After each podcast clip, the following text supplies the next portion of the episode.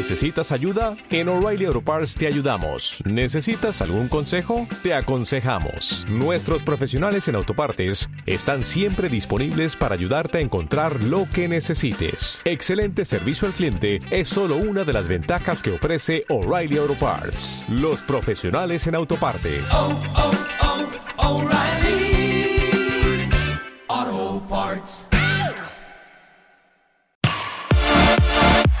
Radio Marca, el deporte que se vive. Radio Marca. Radio Marca Vigo, 98.3 FM.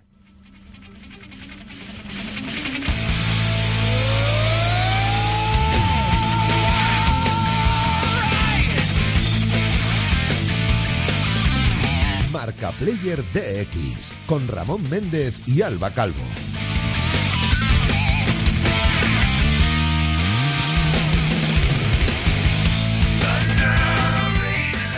Madre mía, el susto que me acaba de meter hoy por el pinganillo, viviéndolo con la canción de este opening de Sonic Adventure. Muy buenas tardes, cuánto tiempo sin oírnos aquí en Marca Player. Alba, buenas tardes, que también hace tiempo que no te pasas por aquí. Dichosos los oídos. Sí, sí, eh, casi parece que nos hayamos puesto de acuerdo para estar enfermos. Sí, verdad, la verdad es que, bueno, en algún momento tenía que tocar, hijo. Sí. Es lo que hay. Pues nada, vamos a repasar un poco la actualidad, a repasar los juegos que han ido saliendo estos días y a repasar el reporte electrónico que no para. ¡Empezamos!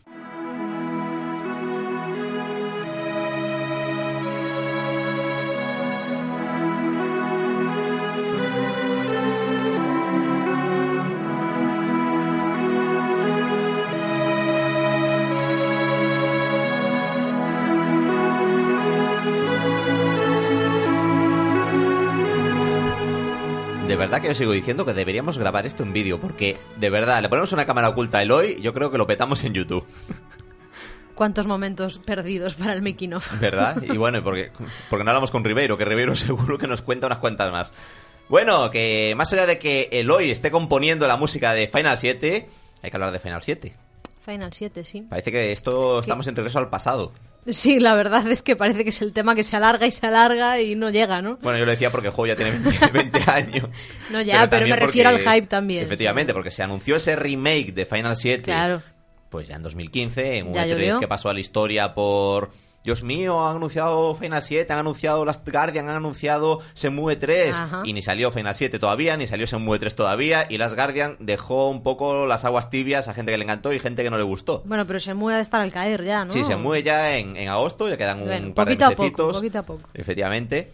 Pero bueno, que, que ese desaparecido Final 7, que se comenta que hubo ahí muchos problemas en el desarrollo, que cambió de desarrolladora, de estudio, que cambió eh, políticas de diseño, que hubo ahí mucho, mucho lío dentro de Square Enix, estas cosas que pocas veces trascienden y pocas veces sabemos que ha pasado de verdad, pues parece que ha resucitado aprovechando el State of Play para presentarnos un nuevo tráiler. Así que nada, Javi, Javier Bello, muy buenas tardes, que estás ahí ya acariciándote la barba, analizando la, la bueno, la- la- la- las teorías conspiranoicas que hay en torno a Final 7. Bueno, ya había te- teorías conspiranoicas desde hace 20 años, pero sí, desde que se anunció ese remake hace 4 años, en ese famoso 3 de 2015, pues la gente estaba todos los años, RQR, cuando llegaba un nuevo 3, por favor, darnos más, darnos más. Y no ha sido hasta esta semana pasada con el State of Play, que bien comentas, que este, este nuevo formato de Sony para anunciar juegos. Y anunció, pues bueno, la nueva expansión de Monster Hunter World, eh, eh, un nuevo juego de Predator, eh, el, el remake de Medieval, que también se espera mucho y tal. Ujú. Y bueno, y cuando la gente ya esperaba, bueno, esto se ha acabado, pues de repente empieza a sonar esa, esa, esa musiquita que nos ha puesto hoy tan maravillosa. y la gente manos a la cabeza, no puede ser, no puede ser, efectivamente, nuevo trailer de Final Fantasy VII Remake. Y yo he de decir que fui de los escépticos al ver ese tráiler, porque Ujú. es en plan de, vale, es un tráiler muy bonito, muy espectacular, pero me sigue sin mostrar más allá del principio del juego Hmm. y sin apenas chicha jugable de, de novedades. Claro, pero, esto es un poco lo que se comenta, ¿no? Que como que eh, Square ya comenta, ya lo comentaron en 2015 en su momento, que hacer un juego como Final 7 tan grande a día de hoy es inviable económicamente y que lo vamos a tener por fascículos. Entonces suponemos que esto corresponde a la primera parte del juego. Claro, vamos a ver, es que la cosa es que entre que habían perdido el código del juego, entonces no podían hacer un remaster propiamente dicho, Mm. eh, lo que hay son mods por ahí que rulan por, por internet, entonces pues bueno, cuando anunciaron que era un remake hecho desde cero, claro, con unos valores de producción al estilo de Final Fantasy XV, Final. Fantasy XV o similares, claro, si la gente se espera que va a ser el, el- el juego del año o, o la de la década, y también a ver, son los Final Fantasy más queridos, fue el primer Final Fantasy en Europa, hay mucho bagaje detrás. Pero bueno, o sea, ha salido este tráiler, la gente se ha puesto a sobreanalizarlo, viendo píxel por píxel qué nos puede aportar cada cosa que se vio por ahí. Y bueno, sacan algunas cosas. Se pudo ver mejor cómo va a funcionar el sistema de combate. Como ya se intuía y ya se había visto en anteriores, tiene pinta de que va a ser un juego 100% action RPG, muy al estilo de Kingdom Hearts. De hecho, la interfaz es prácticamente la misma. Bueno, que esté en un muro detrás igual tiene algo que ver. Sí, obviamente. tal palo tal astilla, obviamente. Y que bueno, que se, que se pudo ver, pues por ejemplo, con los gatillos puedes cambiar de compañero. Entonces, pues bueno, se quita ese miedo de que a lo mejor puede pasar algo Final Fantasy XV, Ujú. que solo ibas a jugar con Cloud. No, por favor, todo el grupo, gracias. Hombre, es que obligarte ahora a jugar solo con Cloud cuando estamos hablando de un Claro, juego claro. que todo el mundo tiene sus favoritos, ya se conocen los personajes, etcétera. pues Efectivamente, ser un sí, es poco- ridículo. Sí. Entonces, bueno, también se vio pues que se se puede asignar diferentes comandos, pues a límites, a magias y cosas por el estilo. Y bueno, de momento no solo podías especulaciones, pero justo ayer, creo que fue ayer, no estoy seguro, apareció por Reddit, pues un redditor que como siempre, mira, tengo un amigo, conoce un amigo que está metido en prensa, bla, bla, bla, Mm. lo típico de siempre, eh, eh, en concreto se llama Steelers 4190, un nombre muy original, pero eh, sí que ha aportado una serie de cosas que ha fil- que dice que se que no puedo decir que sean 100% ciertas, obviamente, porque al fin y al cabo es otra, de, otra- de rumor y de la fidelidad de esa fuente, pero que son bastante importantes. Primera, el juego saldría este año, en noviembre. Me lo puedo creer, aunque cierto es que es arriesgado sacar un tráiler de un minuto y de repente decir que hay un juego entero ahí Claro, detrás. pero bueno, antes de continuar, de hecho, inciso, recu- recordemos que Square ya, ya ha anunciado que lo gordo lo van a enseñar en L3, que dijeron, en junio os enseñamos todo lo grande. Entonces, a raíz de eso, eh, de que surge todo esto, pues Sí, sí, que es- además, es, es además factible. Además están guardando a Sephiroth, que todavía no se ha visto a Sephiroth en el remake. Mentira, se ha visto, se ha visto en este ¿En el, tráiler. en el tráiler este? En el tráiler este se ve un flashback. Ah, Venga, Javi. Pero vamos a ver, o sea, si buscas una pelea con Sephiroth, Sephiroth es el, el in-game, o sea, no te pegabas con él hasta el final, no tiene sentido ponerlo ahí. A no ser que quieran meter mano para, que es, lo, que es un poco también lo que se comenta la gente, de que vayan a alterar la historia, y supuestamente lo que dicen es que no, de que va a mantener, ser fiel a todo lo que habían contado, pero añadiendo pues detalles, cogiendo de aquí y de allá, pues de los spin-off, Claro, o tal, para, sí. digamos, englobar un poco ese universo que se montó al- alrededor de Final Fantasy VII. Eh, segundo dato importante, lo que se había comentado de que el juego vendría por fascículos, según parece, solo van a ser dos partes. Bueno, mejor Menos que las mal. tres que se llegaron a comentar. La primera, pues saldría efectivamente en noviembre. La segunda, no mucho después, dan, da a entender de como mucho ha sido un año de espera, lo cual que, que vendría a decir que el juego está súper avanzado y entonces van a hacer eso para, o bien para crear hype o para puntualizar detalles. Yo que voy a, voy a ser el hater y voy a puntillar. Si, las, si el juego lo puedes dividir en dos partes, con solo un año de margen entre una y otra, lo podías meter todo en el mismo disco. Yo lo estaba O sea, pensando. sí, obviamente todo el mundo lo va a pensar, pero a ver, sinceramente. Igual es para calmar es- las aguas un es- poco, es- que la gente ya está Sí, bueno, un año es un año de desarrollo, pero es que se huele mucho a sacacuartos y si Es hace que- así. es que- Es que, a ver, o sea, obviamente, a ver, Square Enix sabe que esto va a imprimir dinero. Mm. Claro. Entonces, si puede imprimir dinero dos veces, mejor. O sea, yo es que eso me jode por dentro, pero es que es lo que hay. Y vamos a ver, y lo que, lo que ha anticipado es que este primer, esta primera parte acabaría en la muerte de cierto personaje, que han pasado 20 años, no debería ser spoiler, pero voy a curar en salud. Sí, correcto. ya los memes en Twitter ya lo están diciendo todo. Realmente. efectivamente. y que bueno, o sea que va a expandir mucho lo que es el mundo, las ciudades van a ser mucho más grandes, mucho más localizaciones para visitar, que van a estar muy llenas de vida, es una cosa que matizaba mucho, de que mucha gente con sus rutinas diarias, que si te mueves pues por, por un pueblo, por una ciudad y hay una tienda ahí, pues eh, tiene sentido que haya una tienda, básicamente. Claro, Y- pero, es lo de siempre. ¿Van a ser rutinas de verdad y gente de verdad? No, ¿O va no, a ser como.? no lo como- creo. Claro, Sin- es que sinceramente, porque- desde Final 12 con pueblos. Mira que cuánta vida, cuánta gente hay, pero no puedes hablar con el que tiene el globito encima de la Claro, cabeza. yo- eh, va a ser básicamente atrezo. Claro. Porque al fin y al cabo es eso, pero es un atrezo bonito. No, correcto, Porque correcto. tú, porque te ibas a un, a un pueblo estándar de Final Fantasy VII o tal y había cuatro personas. Y decías, Hmm. coño, o sea, aquí ven, aquí ven cuatro gatos, literalmente. Bueno, pero también es lo típico de estos juegos de rol, ojo. Que Y, eh, también en los juegos de rol estos, cada vez que llegas a una ciudad o a un pueblo son cuatro casas. Y luego en la calle hay 70 personas que dices, ¿dónde sale toda esta gente? ya, pero no sé. Y a ver, o sea, más datos importantes que revelaba esta filtración. Eh, los límites, por ejemplo, que es otro punto importante, van a estar divididos entre lo que sería eh, entre límites y habilidades especiales. Si no sé si recordáis que había cuatro niveles de límite, Sí. pues el primer, el primero, y divididos en dos, dos límites por cada nivel, pues el primero es una habilidad especial que la podrías equipar y utilizar todo el rato. Y el segundo es el límite propiamente dicho, es lo que deja caer. No sé exactamente si se terminará siendo implementado así, pero podría ser una forma interesante de hacer más, más profundo el, el gameplay de, le- de lo que es la parte action, de que no estás todo el rato dándole X y, y claro, pegando con la Booster Sword y en cambio puedes alternar pues con bravura, con una tromba de meteoritos o con algo por el estilo de vez en cuando que le va a dar chicha al asunto. Entonces, si es, si es cierto eso, podría estar guay. Hmm. La magia y las invocaciones van a seguir ahí. Aseguran de que no se van a eliminar, que se van a tratar de implementar, de manera que pues que se utilice pues de forma muy, muy parecida a la magia de Kingdom Hearts, con un gatillo y botón de comando tú tienes tus materias seleccionadas. Todo bien, entonces. Todo bien, entonces, a ver, eh, lo que pasa que es que eso, yo seguía escéptico porque en el- los dos trailers que había enseñado no aparecía magia ni invocaciones en ninguna parte. Decías, "Mm, a ver.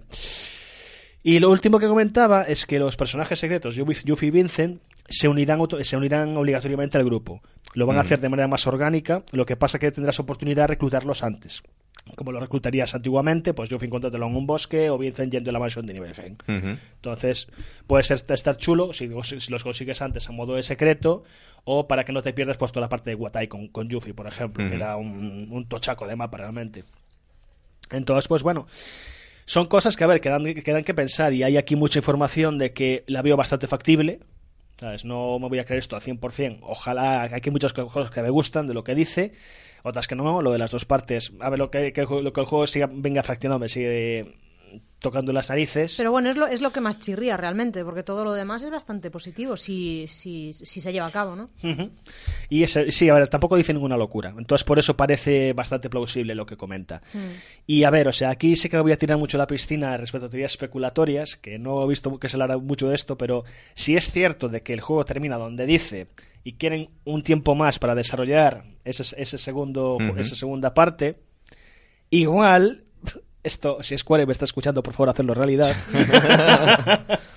podrían meter como secreto poder resucitar ese personaje. Bueno, ¿quién te dice que a lo mejor no está pensado ya? Porque, a ver, vamos a ver, yo soy uno de esos niños de hace 20 años que se tiró cientos de horas en el juego tratando de resucitar a ese personaje con los bulos que, que circulaban por internet. Podrían coger uno de esos, hacerlo real e Esto- implementarlo esto en el huele a traumita. Sí, sí, sí, obviamente, claro que fue un trauma, por favor. Pero bueno, vamos a ver. eh, ya te digo, ha sido después de tanto tiempo en silencio y de que la gente seguía, ya pensaba que esto iba a ser un, un Last Guardian después de un anuncio Mm. y, y sabe Dios cuántos cuando sale, que parezca que esté tan cercano y que sea, y que sea real el, el lanzamiento, pues mira, da esperanzas. Y a ver, o sea, realmente el trailer está muy, muy bien montado. El sistema de combate sí es tal cual, me parece muy chulo. Me parece una muy buena actualización del sistema. Y a ver, o sea, yo, yo también con un remake le pido que sea diferente, o sea, no que sea 100% fiel al original, porque es que si no para eso me lo juego en Steam, le meto un par de mods y voy a ver una versión actualizada en HD con los modelos, modelos de personajes pues rehechos y ya está, y juego la versión original. Pero un remake implica rehacer cosas, implica añadir extras, implica aumentar ese mundo imaginario. Entonces, yo eso lo veo bien.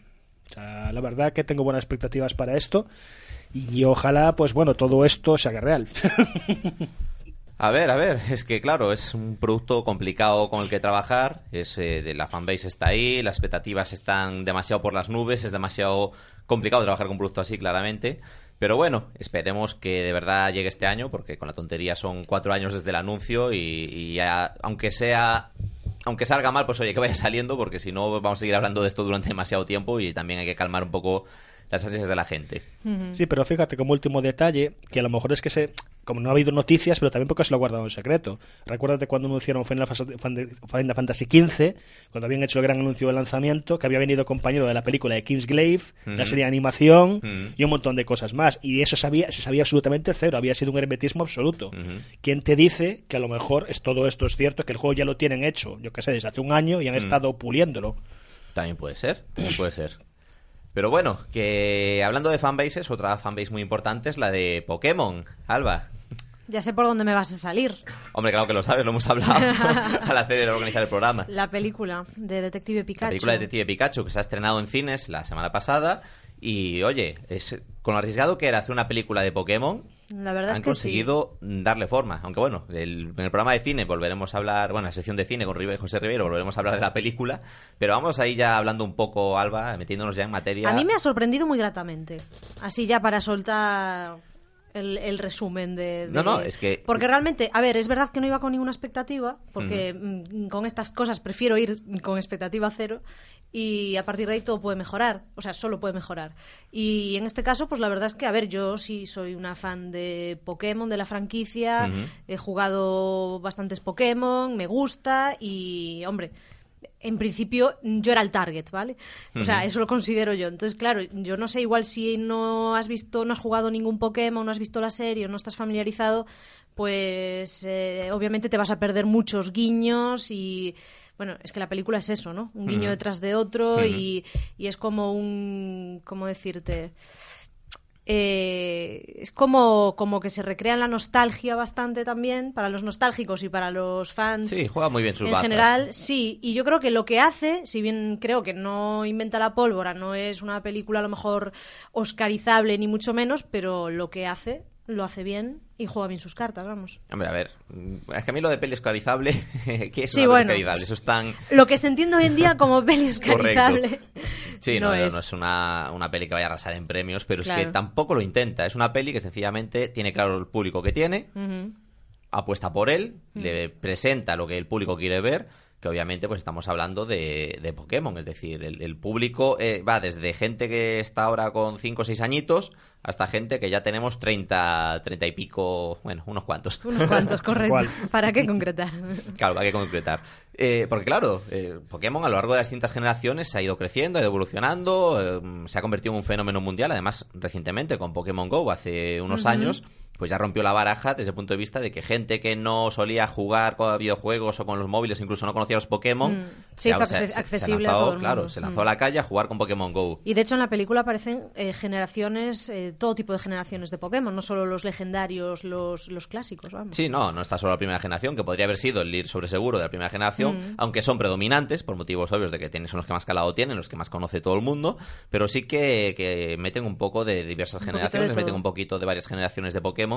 Y, y, oye, dentro de su simplez, porque no deja de ser una película pensada para todos los públicos, pues yo creo que es una peli que ha funcionado muy bien. Es que vamos a ver, lo difícil que es hacer una peli de Pokémon.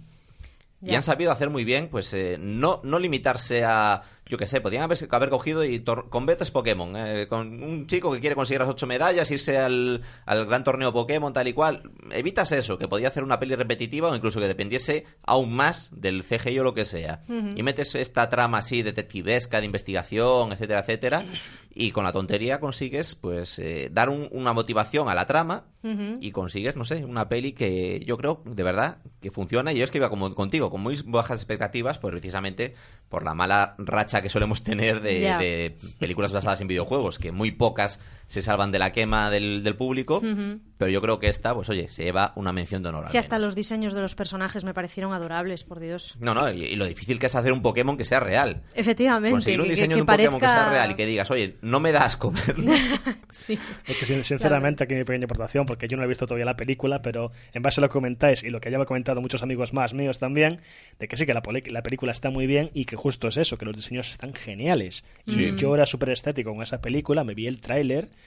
dije, ostras, esto está que te cagas. O sea, parece que está ahí el, el bicheco y es adorable. o sea, que, que no te da ni, ni grima ni te dice en plan, joder, esto lo han puesto aquí encima con Photoshop. No, tal. no, la verdad es que... Como cierta Bueno, no sé, no sé a nivel de taquilla, Javi, si tienes algún dato. Sí, es un poco lo único que puedo aportar, por eso, por eso me metí aquí. Has metido baza ahí. Pero que sí, que realmente su primer fin de semana ha recaudado 170 millones de dólares. Bueno, O sea, una de- cantidad pues muy nada desdeñable. Sí, no, una, una cantidad descomunal. De hecho, se ha convertido en el mejor éxito de una película de videojuegos de la historia. o No, sea- no me Bueno, extraña, tampoco era listón- difícil, el era seguramente. que había también. Sí, el listón no estaba muy alto, desde luego, pero precisamente que ha sido sorpresivo. E incluso en Japón creo que ha desbancado a Avengers Endgame. Pues, Jesús. Hombre, Pues- a ver, también hay que tener en cuenta, claro, es desbanca después de unas semanas ya de, de Vengadores. No, pero me, pero me refiero que, domi- que dominaba el liderato en taquilla desde. No me acuerdo, bueno, no me acuerdo cuál es el cuál es el- lo lo he visto en un tweet. Pero. Bueno, pues eso ya es ver, ob- obviamente también es la cuna de Pokémon y, Claro. Claro. y tienen, digamos, otro mercado audiovisual, por así llamarlo. Mm. Y bueno, y la siguiente peli de la que tanto se habla, Buah. la de Sonic. Buah. Sonzi, dirás. Otros, otros diseños que no han contentado tanto al público. ¿no? Madre mía. Claro, o que sea, coges lo que se ha hecho con Pokémon, diseños que funcionan, y, y la polémica de estos días en internet, el diseño de Sonic.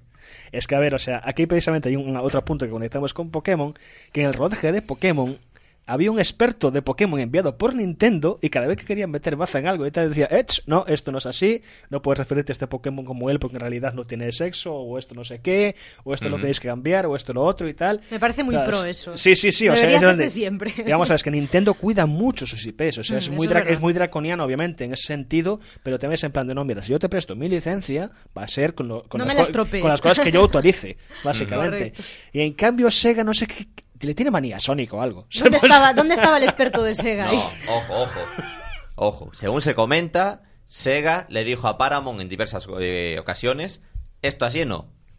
Eh, te ofrecieron diseños, ofrecieron cambios, ofrecieron ajustes. Eso y lo pasaron- Paramount eso lo dijo- pasaron por el forro. Efectivamente, sea- Paramount dijo, yo te he comprado los derechos, voy a hacer lo que quiera. Sí, o sea, de hecho en Naoto Shima y, lo- y los otros creadores originales de Sonic habían comentado, de forma obviamente la típica diplomacia japonesa, o sea, es de forma muy etiquetosa, que, que está dejando, que dejando que tienes en plan de este diseño es horrendo, por favor cambiarlo.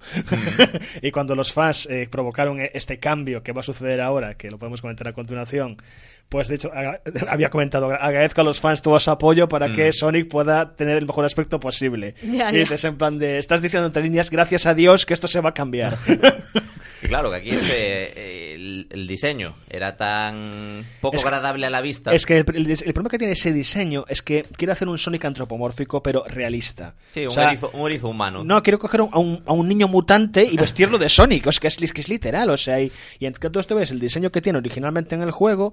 Y es que ni las piernas, ni, ni el torso, ni los brazos, que le han Mm. cambiado el color, eh, ni, ni la panza, que también le han cambiado Nada, el color. ni las proporciones, la- to- ni- todas las proporciones. Le no. ponen unos ojos en plan como más humanos, pero que a la vez tienen ese iris rollo anime que y no, no pega ni con cola. Mm. Y una Eh, sonrisa creepy.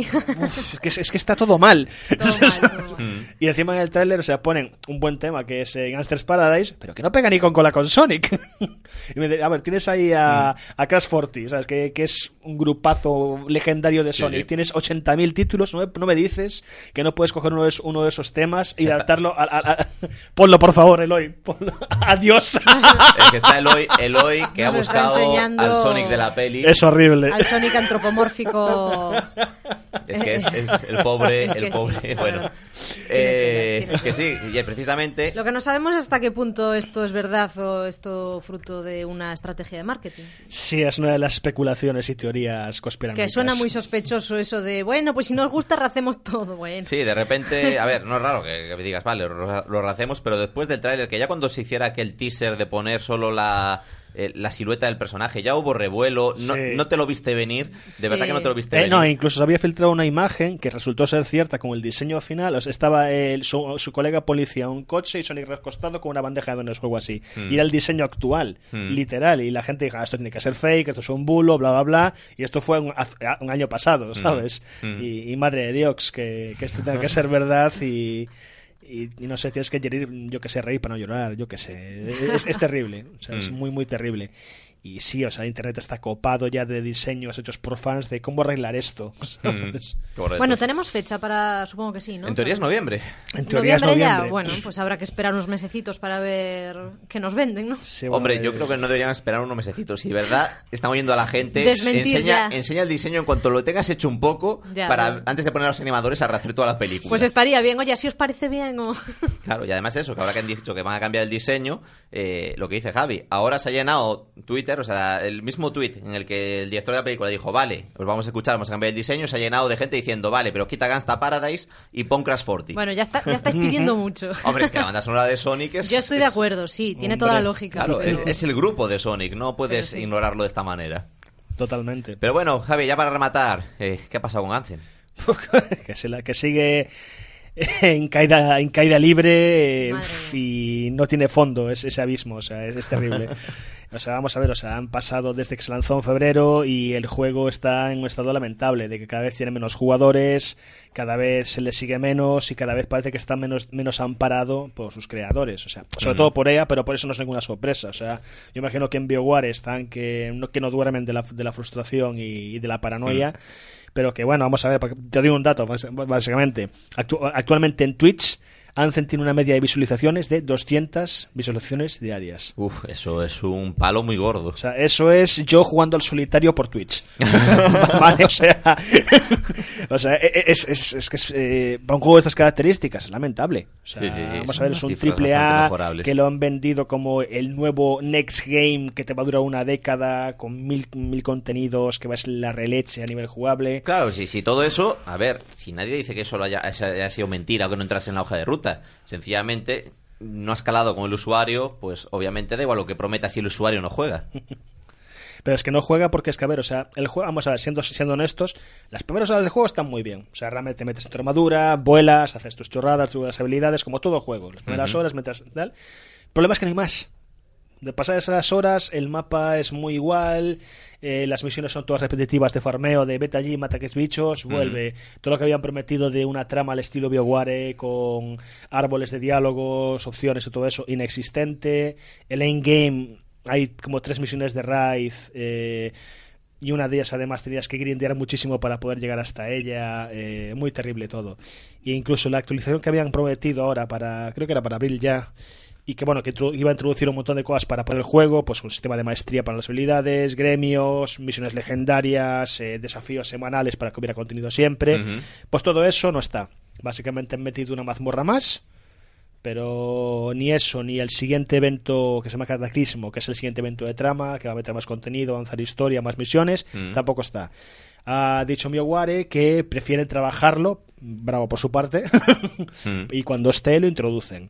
Pero después estaba Andrew Wilson, que es el CEO de EA, pues echando, pues bueno, diciendo comentarios por Twitter de que, bueno, este juego eh, no ha cumplido sus expectativas o consideran un fracaso porque no ha vendido los 5 o 6 millones que habían espe- eh, especulado para su mes de lanzamiento y de que en el estado que está no se explica por qué la gente no lo juega ni le parece un gran juego. Yo, pero vamos a ver, es un juego que habéis desarrollado en un año. Porque después de 5 o 6 años de desarrollo, el juego se empezó a desarrollar en los a 18 meses de salir. Sí.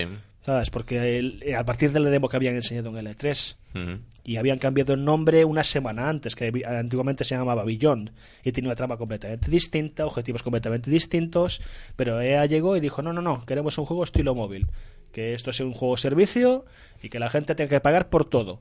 Menos mal que ya parece que ahora las, las leyes de diversos países empiezan a estar en contra de esas loot boxes. Sí, a ver, o sea, EA no sé, no sé, pero no se, no se da cuenta de que se le está acabando el negocio, de que eventualmente van a tener que, obviamente, poner ahí una serie de normativas. Decir, vamos a ver, o sea, estás, es que estás ofreciendo aquí un puñetero casino online. O sea, y esto lo pueden jugar niños con la tarjeta del padre. Es que ese es el problema. Es el problema. Luego vienen aquellas noticias como, como había ahí atrás de eh, niño gasta 3.000 do- Efectivamente. dólares en el móvil de, de la madre.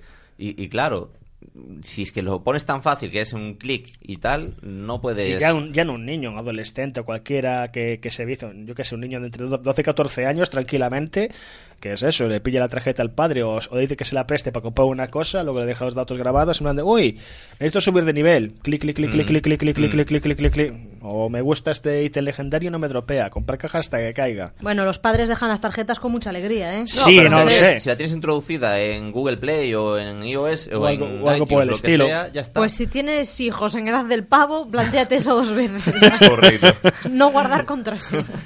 Pero bueno, ¿qué es, qué es eso? O sea, eh, la impresión que está dejando EA con todos estos últimos comentarios, sobre todo Andrew Wilson, de que Anzen les trae sin cuidado, que ellos esperaban muchísimo más dinero, no se lo está dando. Mm. Y no les importa, pues todo el crunch que ha habido, todo el drama humano que se ha montado con el Mm. desarrollo de Anzen, se la resbala. Y que bueno, que están pues ya o mirando hacia el horizonte o viendo si le dan carpetazo a BioWare, como ya hicieron con Visceral u otras. Pues esperemos que no, porque BioWare tiene mucho potencial antes de eso. Esperemos que como Activision con Bungie la dejen libre y que BioWare se lo vuelva a montar por su cuenta porque ya, pero la tenía cuestión, mucho potencial. La cuestión es si BioWare podrá sobrevivir, pero bueno. Bueno, en pero fin. eso, mira, se suelta BioWare y ven- viene una Microsoft o viene una Sony con el talonario, eso ya te lo digo yo. Pues nada, Ojalá, Javi, ojalá. hasta la próxima. Venga, hasta, Hasta luego. luego. Radio Marca, el deporte que se vive. Radio Marca. ¿Te consideras un gamer y no conoces la fan play area del centro comercial Gran Vía de Vigo? Ven a descubrirla. Un punto gamer permanente y gratuito que de la mano de PlayStation será tu punto de encuentro preferido para demostrar que no tienes rival y conocer todas las novedades. Además, si te registras en hypestation.es podrás conseguir puntos que te harán ser el primero en probar los nuevos lanzamientos y participar en campeonatos con otros gamers de toda España. Fanplay Area del Centro Comercial Gran Vía de Vigo. Los viernes y domingos de 5 a 9 y los sábados de 12 a 2 y de 4 a 9. ¡Te esperamos! Radio Marca, el deporte que se vive. Radio Marca.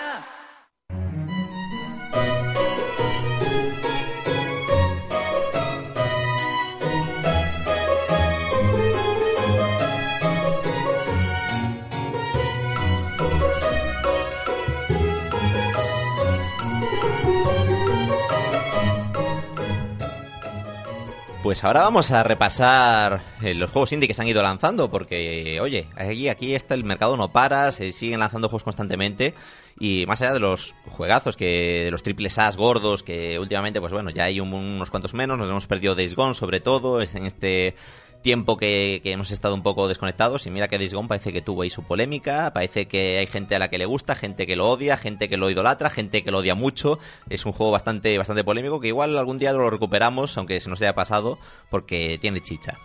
Pero vamos a hablar de los indies porque, oye, nos gusta también a los, los juegos estos pequeñitos que nos sorprenden, ¿verdad, Alba? Bueno, a mí me encanta. Cada vez soy más fan, de hecho, porque aparte siempre que tenemos eh, que toca sección de, de juegos indie, siempre se nos acaban juntando un montón que de verdad es imposible hablar de todos. Pero bueno, por lo menos tenemos aquí a nuestro compañero Víctor Polo. Víctor, ¿qué tal? Salva, buena. Que, que bueno, que ya estás tú para rescatar lo mejor de lo mejor, ¿no? La creme de la creme para... Bueno, lo intento, lo intento. Así que nada, cuéntanos qué nos traes esta semana. Pues, pues sí, pues eh, en esta semana os voy a traer unas cuantas cosillas interesantes. Sí es verdad que parece como que la industria del videojuego y demás está ya esperando a S3 para ir mostrando aún más cosillas y, y todo eso, pero, pero bueno, hemos tenido títulos muy, muy interesantes, de lo más variopinto, yo diría además, eh, por suerte, para los amantes de los videojuegos, porque siempre puedes encontrar tu género o ese género que más te llama, predilecto. Y bueno, vamos a empezar con uno que creo que os suena bastante, que es Swag and Sorcery, eh, Bueno. de Lazy Beer Games. Sí, Da- Dago nos suena, sí. Sí, ahí nos tocas la fibra. Un poquillo, ¿no? Ahí bien, por lo propio. Ahí. Sí, sí. Y nada, creadores de Punch Club y Graveyard Keeper. Eh, ¿Qué decir de ese estudio que utiliza bastante bien eh, la estética pixelar? En este caso, pues eh, yo diría que con un juego que tiene como dos almas eh, diferenciadas. Es la estrategia de la preparación y la construcción de, de tu aldea, que al final es lo que hace que tus personajes, en este caso, pues una serie de guerreros y demás que luchan para devolver el swag al, al, al rey, por así decirlo, pues eh, vayan mejorando, vayan teniendo habilidades concretas y demás. Y luego otra. No, no, es eh, que yo me he quedado. Víctor, con, con el concepto, devolverle el swag al rey. Es que eso ya Sí, lo sí. dice todo, tío. Si eso no define un juego, No ya no sé qué puede- más ya. qué define un juego, ¿sabes? Com- completamente. Además es, eh, es eso, que dentro de, eh, de la seriedad, ¿no? El, el indie también te muestra esa cara más mm, amable o, o divertida, incluso traviesa, y, y- y hace que te puedas entretener, porque parece que no tiene mucho, ¿no? Como que se toma en broma, pero en verdad cuando te pones a jugarlo, Es un eh, vicio. tiene su intríngulis. Madre Mm. mía. Sí, yo ya me vicié muchísimo con los anteriores, con el Punch Club y el Graveyard, el Graveyard Keeper. Este no fue menos. o sea, es de esto Yo- que dices, bueno, venga, diez minutitos y de repente pasan dos horas. Oh, total, total. Además, yo, yo Grillar Keeper lo, lo recuerdo siempre como un videojuego que, que a mí me gustó mucho y que de verdad me supuso un antes y un después. ¿eh? A mí me, me encantó. Así que para todos los amantes de, de juegos de este estilo, donde les guste la estrategia y un tempo a lo mejor un poquito más lento que el resto de, de- Sí. de títulos, eh, de verdad, darle un tiento porque merecen muchísimo la pena. Sí, es entretenido. Bueno, y más allá de esta joya, que va- a ver, es que este es ir a apostar sobre seguro, Víctor. Ya Punch Club arrasó, eh, Graveyard Keeper arrasó, mm, hablar de Swag and Sorcery, de los que crearon esas dos maravillas, pues obviamente es una apuesta segura de juegazo. Pero ¿qué más nos traes? ¿Con qué nos sorprendes? Pues ahora vamos un poco desde lo más, eh, desde algo más tranquilo a algo mucho más eh, dinámico y activo, que es eh, Katana Zero, de nada más y nada menos que distribuido por Devolver, el juego de ASCII Soft, en este caso. Pues es un acción plataformas vestido de puzzle en 2D, ¿vale? En scroll lateral 2D. Yo, yo digo puzzle porque, eh, igual que otros títulos Em, y demás, pues lo que hace es que estableces los movimientos y, y las combinaciones propias de tu personaje para, en base a tu pericia, eh, pues gestionar, eh, gestionar bien las situaciones para enfrentarte a distintos enemigos, puesto que somos nada más y nada menos que un samurái eh, en ese gran recorrido a lo que es la venganza, por así decirlo. Y bueno, escenarios coloristas, una paleta flúor y un juego adictivo también, pero sobre todo yo creo que destaca por su dinamismo y sus, su- sus controles rápidos y demás. Bueno, este me parece a mí que es de los míos, ¿eh? Sobre todo por el dinamismo que, que has destacado bastante. Así echarle un tiento. Sí, pero yo, este es juego de jugabilidad clásica, ¿verdad, Víctor? O sea, Mm. esto ya estamos hablando casi juego ochentero, noventero. Sí, sí, total, total. Eh, eh, lo bueno que tiene además es que coge determinadas mecánicas eh, muy curiosas, como pues eh, unas que ya hemos visto de los Max Payne, por ejemplo, ese tiempo bala, eh, dases, y, y sí, lo, lo gestiona muy bien porque convierte, convierte un juego de, de estética y mecánicas clásicas en algo muy, muy interesante y, y en algo, mm, pues, un pelín mm, más allá, ¿sabes? Dentro del concepto.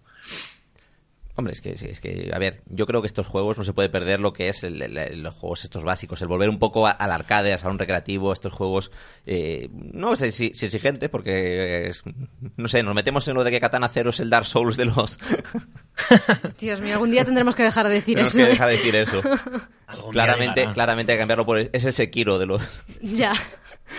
Pues Es nada, el Ninja Katana- Gaiden de los Dark Souls, de, lo- de los juegos de... Ahí, ahí, ahí, ¿verdad? acción, de yo, acción. yo siempre lo digo, o sea, cuando la gente se queda con los Dark Souls o con Sekiro como dificultad, yo, yo recuerdo haberme pasado los Ninja Gaiden de NES, eso sí que era una tortura. Eso es que no los han jugado. Claro, claramente, claramente. Bueno, ¿qué más tenemos, Víctor? Que nos desviamos. Pues vamos ahora con una propuesta interesante y más en el circuito que tenemos de lo multijugador, que es nada más y nada menos que Pandemic Express, eh, de Tiny Wheel. O sea, pues, pues qué hablaros de este título, eh, de estética low poly. mm, yo diría que un poco sombrío, aunque lo justo, ¿vale? Para, para, para ofrecernos, pues, eh, un FPS, un First Person Shooter eh, asimétrico, donde la diversión nos deja, por, puesto que eh, comenzamos todos de la misma manera, siendo, por así decirlo, jugadores bases, y uno de, de los jugadores que, que enfrenten el, el nivel, pues tendrá eh, la plaga, será, por así decirlo, el enemigo. Eh, este tendrá que ir tirando la plaga al resto de jugadores eh, y, este, y estos, a su vez, a otros. Así que unos sobrevivirán buscando primero el, en este caso, el, el tren y luego haciendo todo el recorrido.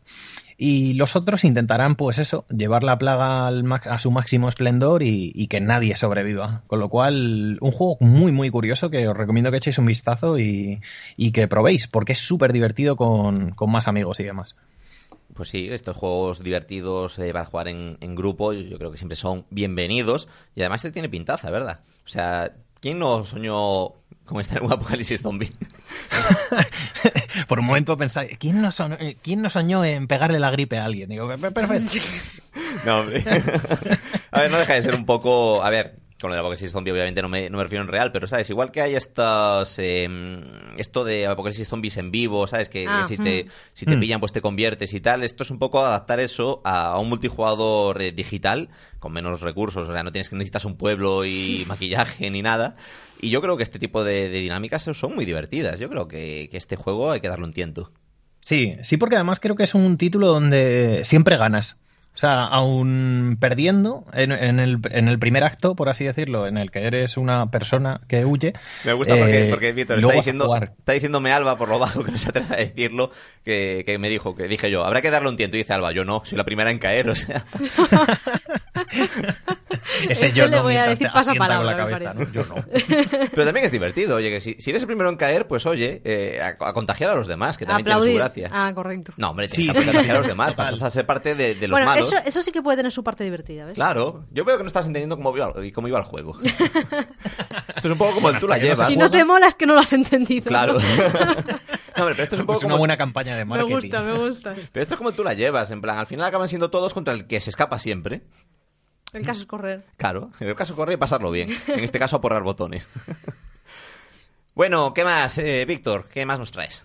Bueno, pues eh, ahora tenemos nada más y nada menos que Steam World Quest, que es eh, un título más de, de la saga de videojuegos de Steam World. No sé si los conocéis y Sí, demás. claro, eh, claro. los Haste, por ejemplo. Sí, sí. Y pues nada, Image, eh, and Form Games eh, son en este caso el estudio desarrollador eh, de un título que si bien todavía no ha salido, así que si los oyentes que nos están escuchando, valga la redundancia, pues eh, van a sus librerías y demás, a Steam, eh, a por ejemplo em, la Switch, ¿vale? No lo encontrarán todavía, pero el 25 de abril lo tendrán ya para poder comprar este videojuego de, digamos también estrategia al estilo, utilizando mejor dicho, cartas en cuanto a combate pues con una estética em, em, de dibujo, de dibujo animado muy, muy guapa, eh, que caracteriza ya esta, esta saga, donde pues llevaremos a Armili, a Copérnica y Galeo en, en una aventura pues eh, al más puro estilo estratégico. Pues sí, estrategia, pero ¿de qué tipo? Es que es difícil de definir porque em, es eh, de esta pequeña oleada de juegos que estamos teniendo donde tú tienes un mazo de cartas, Sí. lo puedes ir em, lo puedes ir gestionando para que de- los determinados personajes, en este caso como he dicho Armili, Copérnica y Galeo, eh, pues eh, utilicen habilidades que se protejan a sí mismos, que incentiven, em, que incentiven sus ataques y que hagan combinaciones distintas para enfrentarse a, a enemigos en lo que sería un combate por turnos, pero gestionado por, por esos mazos de cartas que, te- que tenemos. Em, no, no sé si ese género como tal tiene ya un, un nombre, seguramente que sí. Bueno, pero- seguramente será pero- mezclando 19 géneros en un Sí. gran nombre. Sí, Que en inglés será Sí. una palabra. No, no, en inglés era en plan. Car Battle Strategy Time Tour. sí, sí, tal cual. Si ahora, si no tiene nombre, le saldrá dentro de nada. Sí, o sea. sí.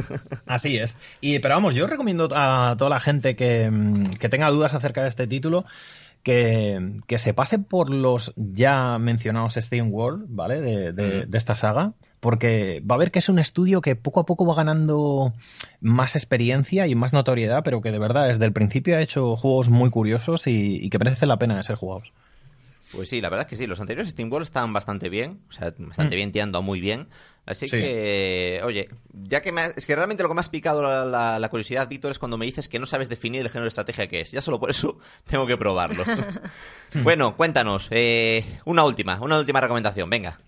Pues vamos con otro multijugador. Ya, eh, si bien parece que los indies no van tan encaminados a, a un concepto como el multijugador, eh, Battle Royale, etc, etc, pues en este caso tenemos Morhau, que no sé si, si lo conocéis, pero bueno, es un, es un juego que en, en este caso nos lleva a épocas medievales, donde vamos a enfrentarnos con escudo, espada, mm, hachas, picas y demás a otros, eh, a otros enemigos, en este caso a otros jugadores, eh, pues en pos de, por ejemplo, en modalidad eh, Battle Royale, ser el mejor, ¿vale? El Ajá. que más sobreviva, o multijugadores de, eh, digamos así, naciones contra naciones. Mm, Pues hombre, no tiene mala pinta tampoco. Este yo creo que va a ser de lo que le gusta a Fernando, ahí, naciones contra naciones, estrategia. A mí lo que me gusta es que ha traído cosas bastante variaditas para todos los gustos. O sea, que en caso de que no te funcione uno, mira, tienes para escoger. Sí, no, pero Sí, por eso. Claro, claro, pero es que es eso. Por eso es tan interesante el mercado indie, porque arriesgan tanto y, y cada uno hace lo que a él le gustaría encontrarse en el mercado, Mm, que al final acaba viendo bueno, pues cosas tan personales, tan íntimas, que acaba siendo casi un juego para, para cada persona. Son casi trocitos de alma, fíjate. Efe- efectivamente. No, a- a- em, además, eh, títulos como este son, son aquellos que no llegan tampoco con mucho bombo, Mm. pero que cuando, pues, eh, como, bien, como bien habéis hablado antes de números de Twitch y demás, cuando te acercas a, a plataformas de streaming y, y todo eso, ves que la gente que los está jugando de verdad los disfruta un montón y eso te anima a formar parte de esas experiencias. Así que, de verdad, para todos los jugadores que, que no sepan a lo que jugar, que ya es difícil eh, en esta época, pues eh, por aquí tienen una serie de videojuegos que, que de verdad les van a llenar sus horas de entretenimiento. Pues nada, ahí quedan las recomendaciones de Víctor de esta semana. eh, le daremos otro par de mesecitos para que recopile más. Aunque claro, esta vez parece que fueron muy seguidas, porque como llevamos mucho tiempo sin programa, pues parece Sí, que fueron más seguidas. Pero, pero, Pero no, con tiempo para acumular también. efectivamente. Víctor, Sí, sí, hasta la próxima. Venga, un abrazo. Bueno, un abrazo. Adiós. Radio Marca, el deporte que se vive. Radio Marca. ¿Te consideras un gamer y no conoces la fan play area del Centro Comercial Gran Vía de Vigo? Ven a descubrirla. Un punto gamer permanente y gratuito que de la mano de PlayStation será tu punto de encuentro preferido para demostrar que no tienes puntos que te harán ser probar los nuevos lanzamientos y participar en campeonatos con otros gamers de toda España. Fan play area del Centro Comercial Gran Vía de Vigo. Los viernes y domingos de 5 a 9 y los sábados de 12 a 2 y de 4 a 9. ¡Te esperamos! Radio Marca, el deporte que se vive. Radio Marca. Marca Player DX con Ramón Méndez y Alba Calvo.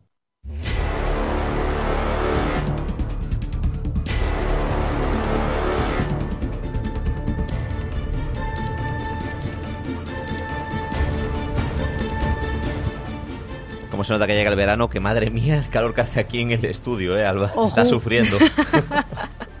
Pero bueno. y claro, además tenemos aquí, el hoy nos pone aquí un ventilador de aspa que no podemos poner porque hace ruido. Porque era mentira. Era No es un mentira. ventilador, es atrezo. de Fan y Salai. Pues nada, que da igual que sea verano, otoño, invierno, el, el deporte electrónico no para y Fernando que no gana para, para ver todos los partidos. Fernando, buenas tardes. Buenas Buenas tardes. tardes, buenas tardes. Pues nada, pues en, eh, en estas semanas que hemos tenido aquí de, de hiato, pues eh, ha habido unas cuantas competiciones, así que voy a, a tener que, que- que ceñirme un poquito a, pues eso, a las, a las, más, relevantes. Y, quería empezar con una que ya, ya terminó hace, hace un tiempo, pero, pero bueno, que, que ha estado muy bien. Y ha sido la, la European Masters de, de League of Legends. Que bueno, que, que- ¿qué podemos decir? Eh, ha habido cosas que, que me han gustado mucho y cosas que ya no me han gustado tanto. Y es que para mí la European Masters eh, tenía, tenía otro espíritu en sus dos ediciones anteriores. Eh, era una competición en la que había un, un play-in abierto de, que permitía que pudiese entrar cualquier equipo. O sea, el equipo más loco viene alguien y cuatro colegas y montan un equipo y si son buenos van y se clasifican. Eso- y, o sea, y, y te puedes encontrar con que eso, pues que, que había equipos inesperados que, que, que la liaban un poquito. Pero eso ya lo han eliminado, eh, porque ahora solo pueden participar equipos de las competiciones oficiales eh, europeas. Y de hecho, ni siquiera la podemos considerar como una competición intereuropea pura, porque eh, se ha visto un poquito desvirtuada con la presencia de los equipos filiales de la, de la LEC. Que, que, bueno, eso, est- estos filiales actúan en las ligas regionales, por ejemplo, en la Liga Española tenemos a tres de ellos. Y, nada, pues han, han tenido un predominio absoluto en el European Masters. De hecho, o sea, buena prueba de ello son, son las cifras. En cuartos de final había cuatro filiales, en semis tres filiales y en la final dos filiales. Con lo cual, evidentemente, tuvo que ganar uno. Bueno, como, como siempre digo que tenemos que poner una cámara, como decíamos que teníamos calor, Eloy nos ha dibujado un ventilador y nos lo ha puesto en, la- en el cristal de la Eloy, del eres, estudio. eres un soplo de aire fresco. hijo. Sí, sí, sí, ¿qué haríamos, qué haríamos sin el viento que nos da Eloy? Sí, bueno, ahora que, que lo muevo un poco, porque vamos, yo, yo no, no, no te la agobio, noto aquí el, el- Ahí, la ahí. calorina. Bueno, ahí. seguimos, Fernando. Bueno, Cuéntanos. sí, os, os comentaba eso. Eh, predominio brutal de los equipos filiales LEC, porque al fin y al cabo son los que tienen dinero. Eh, con una excepción, porque eh, os- eh, igual os habéis fijado que eso, en semifinales hubo tres equipos LEC y un equipo no LEC. ¿Y quién fue ese? Mis adorados Mad Lions. Que, que como siempre consiguieron meter ahí la zarpa, romper un poco la estadística. Bueno. Y, y- y además lo hicieron eh, añadiendo un poco a, a la leyenda, al pique. Ujú. Porque resu- eh, no sé si recordaréis, porque ya, ya hace tiempo que terminó el split de, prima- de primavera, pero Mad Lions habían sido los, eh, los primeros clasificados en temporada regular y justo fueron a perder eh, en, la, en la fase eliminatoria y se proclamaron campeones de, de este split eh, Splice. Y nada, pues eh, en estos cuartos de final del European Masters se enfrentaron Mad Lions y Splice otra vez. Y Splice se llevó un chasco. Así que, que eso, bueno, eh, después en, en semis Mad Lions se encontraron con Misfits Academy, que, que fueron los que acabaron proclamándose campeones del European Masters, y ahí terminó su andadura. Pero bueno, pues eso, que, que los Leones siguen, siguen dándonos alegrías, siguen estando ahí, siguen teniendo presencia, Mm. y, y nada, pues estoy deseando que, que- que llegue junio y el split de verano para, para poder volver a verlos ahí en acción porque, porque son un equipazo. El fanboyismo está ahí. Pues sí, pues sí. ¿Para qué negarlo? Si, llevo dos años dando la brasa con esta gente. ¿Es verdad? Para una vez que no hunde un equipo. Claro, claro, para nada que consigue que vayan bien. Bueno, y eso sí, antes de que empiece el split de verano, pues todavía, todavía nos queda emoción, porque justo en este mes se está jugando, estamos en pleno eh, Mid-Season Invitational de, de League of Legends, que es, vamos, es la, la competición eh, internacional de, bueno, de entre temporadas, entre el split primavera y el de verano, por excelencia. Que, que bueno, está un poco polarizada, porque hay, hay regiones con muchísimos recursos y regiones más modestas, pero me ha gustado mucho que el formato que le han dado este a la competición eh, ha evitado que se haga aburrida. Porque hemos, empezamos a principios de mes con un play-in en el que jugaron todas las regiones, eh, por decirlo así, un poco secundarias. En plan, eh, Latinoamérica, Oceanía, Japón, eh. Vietnam. Y nada, pues eso, eh, eh, como eran partidos muy equilibrados, porque todas estas regiones, entre ellas, sí que, sí que tienen pues un nivel más o menos similar. Pues entonces ahí hubo bastante emoción. Quiero decir, se vieron partidos muy, muy bonitos. Se, vieron, pues eso, se vieron cosas como que, que, los australianos son, son una fuerza a tener en cuenta que, que quién le iba a decir eh, hace unos años. Y nada, lo, lo único eso, eh, en cuanto empezaron a, a tener que enfrentarse con los equipos de las cinco regiones principales, pues evidentemente fueron cayendo todos como moscas, siendo el único superviviente que ha, lle- que ha llegado al, al evento principal, que es el que estábamos jugando precisamente ahora, pues eh, la anfitriona, en este caso eh, el equipo de Vietnam. Y bueno, pues eh, de, de todo esto todavía todavía quedó, queda mucho Mid-Season Invitational por jugar, pero hay una, por ahora ya nos ha estado dando grandísimas alegrías. Porque G2 ha ganado dos veces a Skating. ¿Quién nos iba a decir que podíamos decir algo así? No, sí, sí, la verdad es que es, es inesperado. O sea, pero ¿qué le pasa a? Porque No, no. últimamente parece que solo damos malas noticias de ellos. Bueno, pues, pues te- voy a dar otra noticia. SKT ha sido protagonista de la derrota más rápida en competición internacional lo, de la yo, lo historia. que yo te diga, ¿qué le pasa a SKT? Se ha enfrentado contra Invictus y e Invictus han conseguido ganar 16 minutos. Pero si no da tiempo casi a, a- a conquistar una calle, llegar al Nexo, no es que no te da tiempo. Ya, ya, pues te, te lo cuento. En realidad, SKT está jugando bien. Ajá. SKT, yo los veo y me gustan. SKT es un equipo que ha vuelto y Faker está en forma. O sea, Faker no es el Faker de 2018 que estaba, estaba para tirarlo. No, no, no. Ahora, o sea, pues vuelve, o sea, tú lo ves, hace, hace unas jugadas que lo flipas. eh, o sea, es mecánicamente brutal, está psicológicamente eh, 100% recuperado. Y todas estas cosas que ocurren tienen una explicación en realidad. Y es nada más y nada menos que G2 es un equipo muy bueno. G2 ha conseguido por fin ponerse a la altura. O sea, Mm. le, le puede jugar de tú a tú a los coreanos.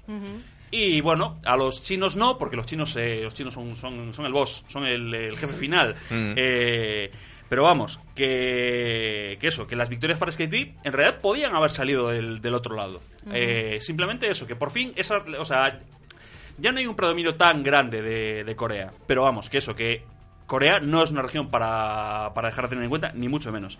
Y lo de la partida de los 16 minutos tiene una explicación muy sencilla, en realidad. Eh, el, el equipo técnico de SKT era muy consciente de que Invictus es un monstruo. Y de que para poder ganarle tenían que hacer algo absolutamente inesperado. Tenían que hacer un- una jugada chis. Y lo intentaron. Sacaron una, una combinación de, de campeones eh, bastante inesperada y les salió mal. Pero quiero decir, es la, hoy por hoy es la única forma de ganar Invictus. Eh, romperles los esquemas, hacerles algo rarísimo y que te salga bien. Porque ya os digo, en estos Bueno, se momentos... arriesgaron, podía haberle salido bien. Sí, sí, no, eh, además es de, de esas típicas cosas, que si te, sale- bien, eres un genio. Claro. El, el- el señor que, que- que- que- que ha preparado esa alineación es brillante. Pero claro, si te sale mal, va, ¿qué, qué paquete? Has perdido en 16 minutos. No, paquete no. Ha Ya. sido una jugada que se, hizo- se hizo arriesgar, Hmm. salió mal, bueno, pues lo intentaremos en la próxima. Correcto. Y, y nada, pues eso, que en estos momentos, pues la. a pesar de, de ese predominio de, de Invictus, que bueno, que para algo son los campeones del mundo en este momento, eh, la cosa está, está muy emocionante.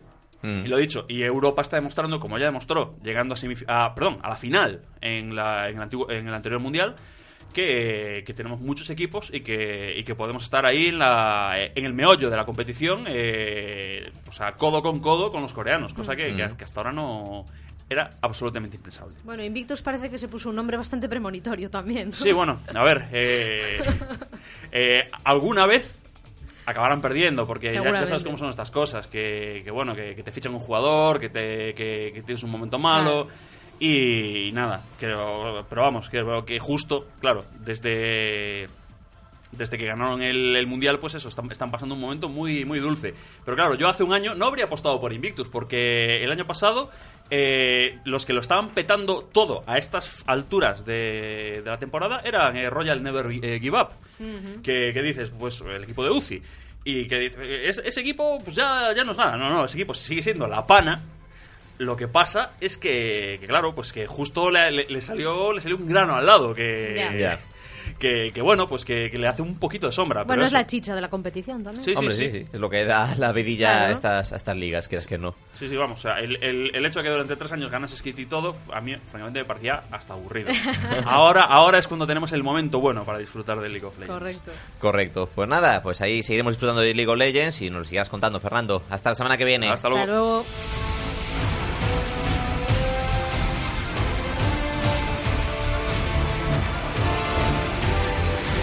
Y nada, nosotros nos despedimos también, Alba. A ver Sí. si no pasa tanto tiempo hasta la próxima. Hombre, esperemos que no. Yo ahora mismo me vuelvo a mi Birthday Sleep para seguir disfrutando de cada pequeña dosis de Kingdom Hearts. Como ya sé que consideras que estoy loca, pues no, no, no, yo no. lo remarco. Que hable el público. Hasta nada, la semana que viene. Hasta luego.